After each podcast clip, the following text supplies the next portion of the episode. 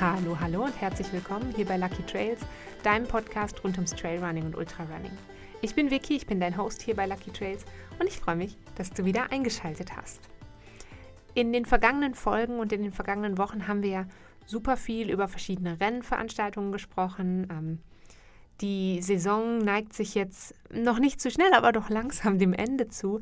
Ähm, und ein Thema kam in den letzten Folgen immer wieder mal so ein kleines bisschen auf. Da ging es darum, in der Höhe zu laufen, Höhentraining. Wieso ist es eigentlich ähm, vielleicht interessant, Höhentraining zu machen? Und da habe ich eben, ich weiß nicht mehr genau in welcher Folge, auf jeden Fall habe ich gesagt, dass ich da nochmal explizit drüber sprechen werde. Und genau das machen wir heute. Ich werde also so ein kleines bisschen Einblick geben in, was passiert eigentlich bei Höhentraining und warum ist es wichtig und was sind vielleicht so die grundlegenden Sachen, auf die du achten solltest, wenn es ähm, darum geht, vielleicht mal eine Woche oder zwei oder wie lange auch immer, darüber sprechen wir nachher noch, ähm, in der Höhe gezielt zu trainieren. Was ist das Höhentraining? Ähm, Höhentraining ist eine Trainingsmethode, bei der Läuferinnen und Läufer geografisch gesehen auf in höheren Lagen laufen und trainieren, als sie es sonst tun. Ähm, das macht man, um die eigene Leistungsfähigkeit zu steigern.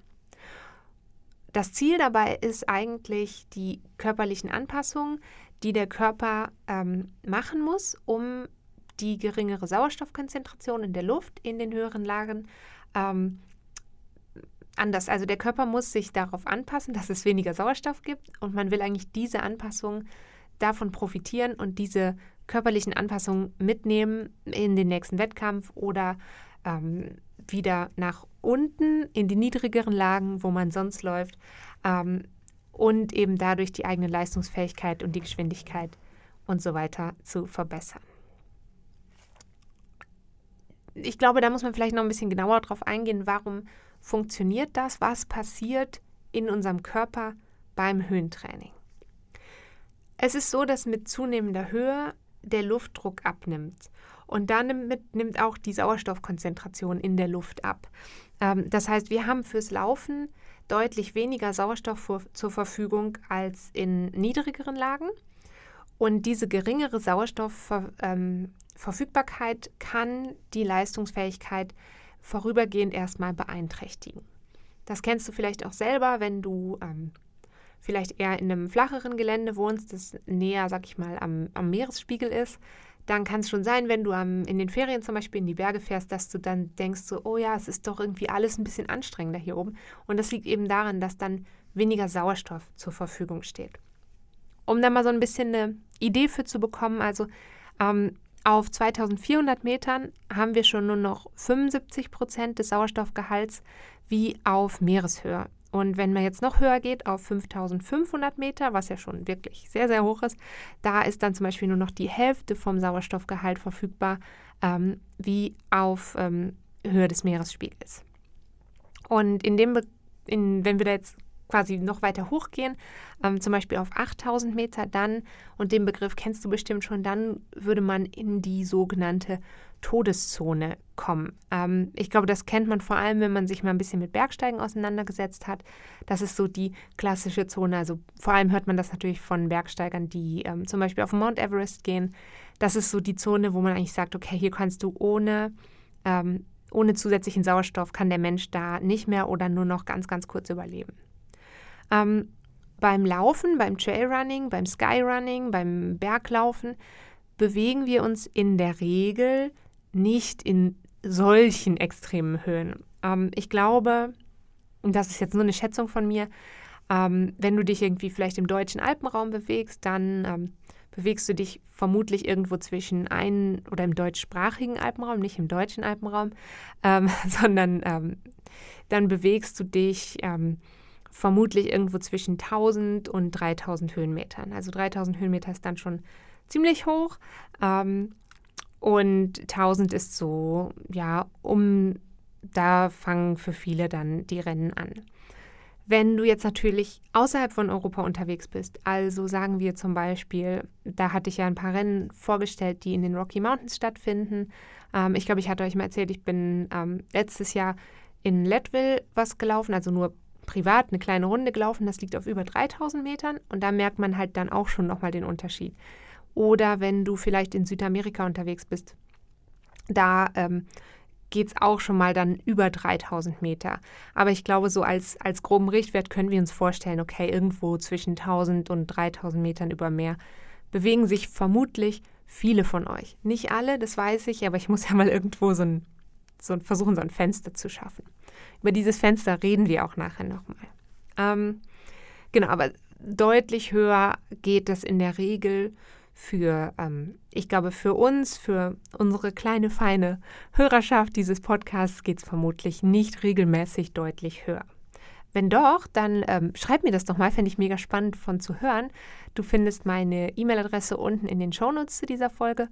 Und ich sage sie dir natürlich auch nochmal, das ist podcast.luckytrails und ich freue mich immer mega, wenn ich ähm, von euch höre. So, geringerer Luftdruck, geringere Sauerstoffkonzentration. Was machen unsere Körper jetzt? Ähm, unser Körper muss jetzt darauf reagieren, auf diese neuen Faktoren. Unser Körper muss ja ständig auf die Alltagsfaktoren oder auf die, auf die Außenwelt sozusagen reagieren. Ähm, eine der wichtigsten Sachen, die unser Körper macht, um jetzt auf diese neue Höhe zu reagieren, ist, ähm, er erhöht die Anzahl der roten Blutkörperchen in deinem Blut die roten Blutkörperchen sind ähm, grundsätzlich mal für den Transport von Sauerstoff zu deinen Muskeln verantwortlich. Das heißt, je weniger Sauerstoff vorhanden ist, desto mehr rote Blutkörperchen produziert dein Körper, damit er effizienter, ähm, damit er quasi die Kapazität erhöht, um den Sauerstoff zu den Muskeln zu bringen. Das ist ein ganz natürlicher Vorgang ähm, und der hilft deinem Körper eben dabei, in dieser Höhe besser zurechtzukommen. Wenn du jetzt nach einer gewissen Zeit in der Höhe ähm, wieder nach unten kommst, also in die niedrigeren Lagen kommst, dann wirst du merken, oh, jetzt habe ich, kann ich schneller Sauerstoff, oder das machst du ja nicht aktiv, aber dann kann dein Körper schneller Sauerstoff transportieren zu den Muskeln und dann wirst du wahrscheinlich eine Leistungsverbesserung merken. Also das heißt, du wirst wahrscheinlich etwas schneller laufen als vorher. Dazu ist aber noch wichtig zu sagen, man kann ja nicht, jetzt nicht sagen, also bei Eliteläuferinnen und Läufern zum Beispiel, die können durch Höhentraining bis zu 4% Leistungssteigerung schaffen. Eliteläuferinnen, die das sehr gezielt alles machen, wo alles genau stimmt. 4% hört sich jetzt erstmal nicht viel an. Ähm, 4% kann aber natürlich einen Riesenunterschied machen. Aber wir für uns werden wahrscheinlich nur, werden überhaupt ganz minimale Unterschiede direkt bemerken, aber sie sind auf jeden Fall da. Was aber noch wichtig ist, ähm, Reaktionen auf Höhentraining, auf Laufen in der Höhe können von Person zu Person ganz, ganz, ganz unterschiedlich sein. Ähm, es gibt Menschen, die ähm, reagieren stärker auf diese Anpassungen, produzieren vielleicht schneller mehr rote Blutkörperchen. Es gibt Menschen, die reagieren nicht so stark darauf. Und deine individuelle Reaktion hängt zum einen natürlich davon ab, ähm, wie ist deine genetische Veranlagung, aber auch zum Beispiel von so Faktoren wie deinem Trainingszustand oder davon, wie ähm, wie du dich auch oben in der Höhe dann wieder regenerieren konntest. Das sind ganz, ganz viele Faktoren, die reinspielen. Jetzt haben wir eben schon mal so ein bisschen darüber gesprochen, wo, in welcher Höhe sprechen wir jetzt von Höhentraining. Mm, es gibt eine anscheinend optimale Höhe für Höhentraining und die wäre in der Regel zwischen 1800 und 2400 Metern über Meer. Das ist ähm, deshalb so, weil wir in der Höhe eigentlich diesen alle positiven Effekte vom Höhentraining bekommen können, erzielen können und gleichzeitig in der Regel ähm, der Körper keine negativen Auswirkungen, zum Beispiel in Sachen Höhenkrankheit oder super starke Erschöpfung oder so spürt. Ich finde das ganz interessant. Ich habe euch ja vorletzte Woche, also, also vorletzte Folge, ich sage immer noch Woche, diesen Podcast gibt es ja alle zwei Wochen, ähm, immer am zweiten und vierten Mittwoch im Monat. Und Letzten Mittwoch gab es aber auch eine Folge, eine Sonderfolge und davor die Folge. Oh mein Gott, das war sehr kompliziert. Ich glaube, es war Folge 155. Da habe ich euch Infos mitgebracht zum St. Moritz Running Festival. Und St. Moritz zum Beispiel liegt auf 1800 irgendwas. Und ähm, das ist zum Beispiel ein super beliebter Ort für Höhentraining im Sommer. Da sieht man immer sehr, sehr viele Sportlerinnen und Sportler, die dort hinkommen, weil man hat ähm, eben diese große, flache Hochebene, wo man sehr gut trainieren kann und man ist aber schon in dieser Zone 1800 bis 2400 Meter. Ähm, ich habe jetzt gerade schon mal gesagt, das ist so die, der Bereich, wo man in der Regel nicht mit Höhenkrankheit zu kämpfen hat. Höhenkrankheit, da will ich noch einen ganz kurzen Exkurs machen. Ähm, das bedeutet eigentlich, dein Körper kann mit der verminderten Sauerstoffzufuhr nicht gut umgehen und, ähm, und oder hatte vielleicht nicht genug Zeit, sich anzupassen auf diese neuen Sauerstoffbedingungen, sag ich mal. Und ähm, dann können zum Beispiel so Symptome wie Kopfschmerzen auftreten, Übelkeit, Erbrechen, Schwindel, ähm, sehr große Müdigkeit und es kann, es kann. Das heißt nicht, dass das bei jedem sofort passiert, aber es kann auch tatsächlich lebensbedrohlich werden, die Höhenkrankheit, wenn sie gar nicht behandelt wird. Ähm, du kannst natürlich, um Höhenkrankheit zu vermeiden oder zu mildern, ähm, verschiedene Sachen machen, die, die deinen Körper sich langsam an die höhere ähm, Lage anpassen lassen, sprich ähm, vielleicht nicht an einem Tag von im wahrsten Sinne des Wortes 0 auf 4000 gehen oder so. Das kennst du vielleicht auch, wenn du dich schon mal mit dem Thema Bergsteigen auch auseinandergesetzt hast. Da geht es ja auch, ähm, da hat man so Akklimatisierungsphasen. Das heißt, du solltest eigentlich, wenn du weißt, du gehst in eine deutlich höhere Höhe, als du es sonst gewöhnt bist, im Idealfall noch ein bisschen ähm, Zeit sozusagen einplanen. Da habe ich auch drüber gesprochen bei der Folge über das St. Moritz Running Festival. Da sind wir hochgefahren und ich habe dann, bevor ich mein Rennen gemacht habe, schon zwei Nächte auf der Höhe geschlafen und habe so meinem Körper ein bisschen die Möglichkeit gegeben, sich ja auf diese, auf diese besonderen neuen Gegebenheiten anzupassen. Was ich auch noch wichtig finde, ähm, Stichwort Höhenkrankheit, du musst für, du musst, um die Höhenkrankheit zu kriegen, und ich wünsche das wirklich niemandem, aber du musst dafür nicht, weiß ich nicht, auf den Denali oder Kilimanjaro oder Mount Everest steigen. Ähm, ich habe das tatsächlich schon ähm, in meinem direkten Familienumkreis mal gesehen, einen Fall von Höhenkrankheit, und da war es so, ähm, wir sind in die Winterferien gefahren und meine Familie kommt aus dem eher flacheren Land und ähm, wir sind, also tatsächlich, das ist glaube ich 100 oder 200 Meter über Meer. Und äh, wir sind dann nach Saas-Fee gefahren. Und ähm, dieses eine Familienmitglied ist am zweiten oder dritten Tag, glaube ich, direkt mit der Bergbahn auf über 3000 Meter hochgefahren. Und als sie dann wieder unten ankam, ähm, hat ihr Körper eigentlich gesagt, hey, stopp mal, das war viel zu schnell und hat eben genau diese Sachen, Übelkeit und Schwindel, ähm, Müdigkeit, solche Sachen ähm, damit eigentlich gezeigt, hey, das war ein bisschen viel. Ähm, das war jetzt in dem Fall nicht, ähm, nicht überdramatisch, aber einfach, dass man das weiß, wir, du musst nicht irgendwie auf 5.000 oder 6.000 Metern sein, um Höhenkrankheit zu bekommen. Genau, das wollte ich sagen. So viel zum Exkurs Höhenkrankheit. Ähm, na, tr trotzdem, also auch wenn du deinem Körper viel Zeit gibst, zu akklimatisieren und so weiter, ähm, ist schon das Laufen in der Höhe und in den höheren Lagen einfach vor allem bei den ersten Malen und vor allem, wenn dein Körper noch nicht gut angepasst ist, ist es erstmal anstrengend. Ähm, ein körperlich anstrengender, also ein 5-Kilometer-Lauf in der Höhe, ist anstrengender als ein 5-Kilometer-Lauf ähm, in niedrigeren Lagen, auch wenn beide Läufe ganz flach sind. Ähm, dein, das liegt daran, dein Körper funktioniert in den Höhen etwas anders, also ja doch, er funktioniert ein bisschen anders dann. Das heißt, er braucht, ähm, er hat einfach einen erhöhten Energiebedarf. Ähm, dein Herzschlag erhöht sich, ähm, du benötigst vielleicht auch mehr Kohlenhydrate, also du brauchst vielleicht ein bisschen eine angepasste Ernährung als Brennstoff, damit dein Körper die Leistung bringen kann. Und das kann in erstem, im ersten Moment, wenn du ankommst auf der Höhe, auch zu einer Verschlechterung führen von deiner Leistung. Und es gibt ein paar Strategien, wenn du jetzt sagst, oh, ich fahre im Oktober zum Beispiel noch mal eine Woche in die Berge und da will ich mich ein bisschen darauf vorbereiten, dann gibt es verschiedene Strategien, ähm, wie man den Körper ein bisschen darauf vorbereiten kann. Ein Beispiel, und das war natürlich mit der Hitzewelle, die wir alle hatten, ähm, gar nicht so schlecht, ist das sogenannte Hitzetraining. Also wenn du in sehr großer Wärme trainierst, dann passieren eigentlich genau dieselben körperlichen Anpassungen, wie wenn du in der Höhe trainierst. Das heißt, du bildest mehr rote Blutkörperchen ähm, und die Belastung deines Herz-Kreislauf-Systems ähm, verändert sich und dadurch kann dein Körper besser die Muskeln mit Nährstoffen versorgen. Das heißt, eine Möglichkeit, sich auf Höhe vorzubereiten, ist zuerst in Hitze zu laufen. Das muss natürlich auch immer so ein bisschen zusammenpassen. Zum Thema im Hitzelaufen habe ich auch ähm, sowohl in der St. Moritz-Folge schon mal drüber gesprochen und dann weiß ich nicht mehr ganz genau, ich glaube Folge 64 oder so, da habe ich auch schon mal über Sommertemperaturen und ähm, Training während der Sommertemperaturen gesprochen. Hör da doch auch sehr, sehr gerne nochmal rein. Was du auch noch machen kannst, ist deinen Körper so mit deiner Ernährung eigentlich ein bisschen helfen, sich darauf vorzubereiten, auf diese neue Belastung. Ich glaube, wenn du diesem Podcast schon länger folgst, dann weißt du, dass ich schon, ähm, ja, sag ich mal, eine sehr ausgewogene und ausreichende Ernährung predige, sozusagen. Und ein besonderes Augenmerk, wenn du weißt, hey, es geht ähm, in die Höhe, kannst du einmal ein besonderes Augenmerk auf deine Eisenzufuhr legen.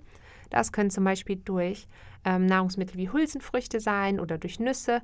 Und du solltest auch genügend sogenannte verzweigtkettige Aminosäuren zu dir nehmen. Die kennt man auch unter dem Begriff BCAA, das heißt Branched Chain Amino Acids.